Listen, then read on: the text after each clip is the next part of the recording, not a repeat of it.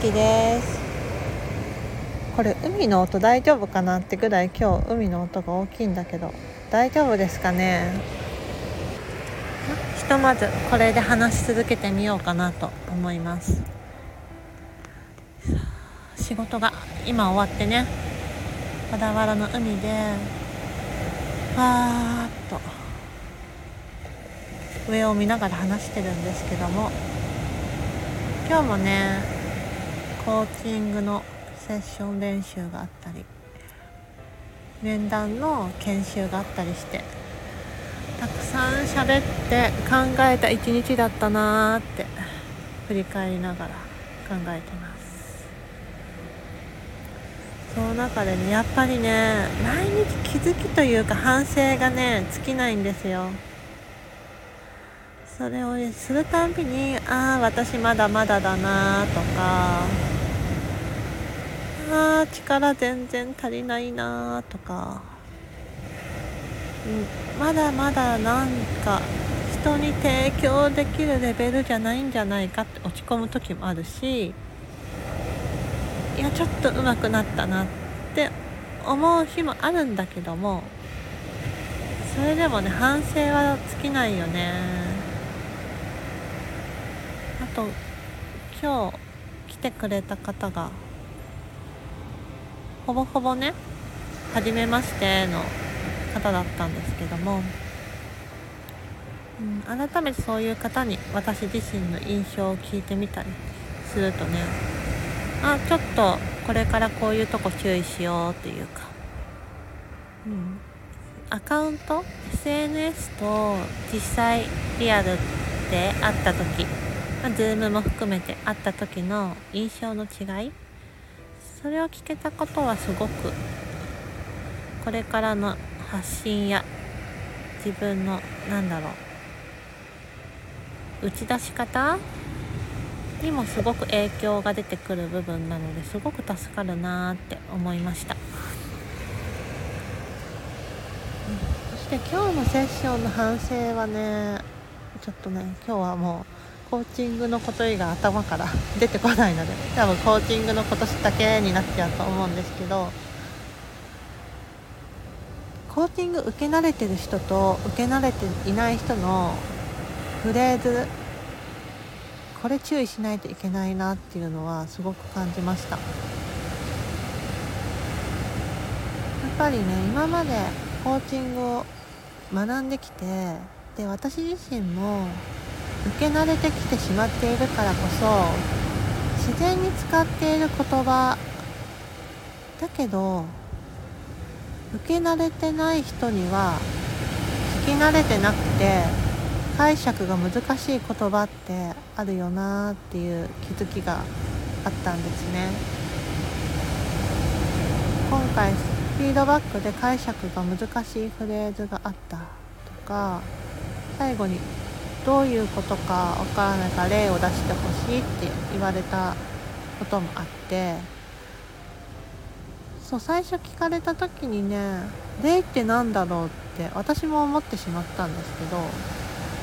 でも後々フィードバックで聞いてみるとあこのフレーズって難しいんだっていう気づきにもなったんですよ。もう自分自身がね耳にし慣れてしまっている言葉だから普通に違和感なく使ってしまっていたけど受け始めって確かにそんな言葉使ってなかったなーって思いました。すごく難しいことを要求してしまったかもしれないと。そういうコーチングを受け慣れてくるとより抽象度の高い言葉とかに気持ち感情にフォーカスするようなまっすぐな表現を受けても何も苦が苦じゃなくてね入り込めちゃうんですよね。私自身がそうなんですけどただそれって私であるから大丈夫なわけであってして今までそういう問いを他の方に投げてたとしてもコーチングを経験したからこそ答えられる問いであって受け慣れてない人には響かない問いなんだろうなっていうのを改めて分かってしまいました、改めて分かったっていうかそうだね。気づかなかったなーって。すごく今反省をしています。いやちょっとね初心に帰ろうっていうのの今日ひしひしと感じましたね。なのでちょっと後でザ・コーチのコーチングスクール行ってた時の初級編？基礎コースの動画を見返そうかなって思ってます。そんな最初の時にそういう難しい問いを投げてなかったなってことも思いましたしもう少しね柔らかい表現だった気がするし問いのバリエーションを増やすことも大事だけどフレーズどのように対応するか。何て言うかな。受け慣れてる人受け慣れてない人。共通に分かるようなフレーズも自分の中に持っとくのって大切だよなって思いました。いやでもこれコーチングにね限らずそうだよね。どこのさ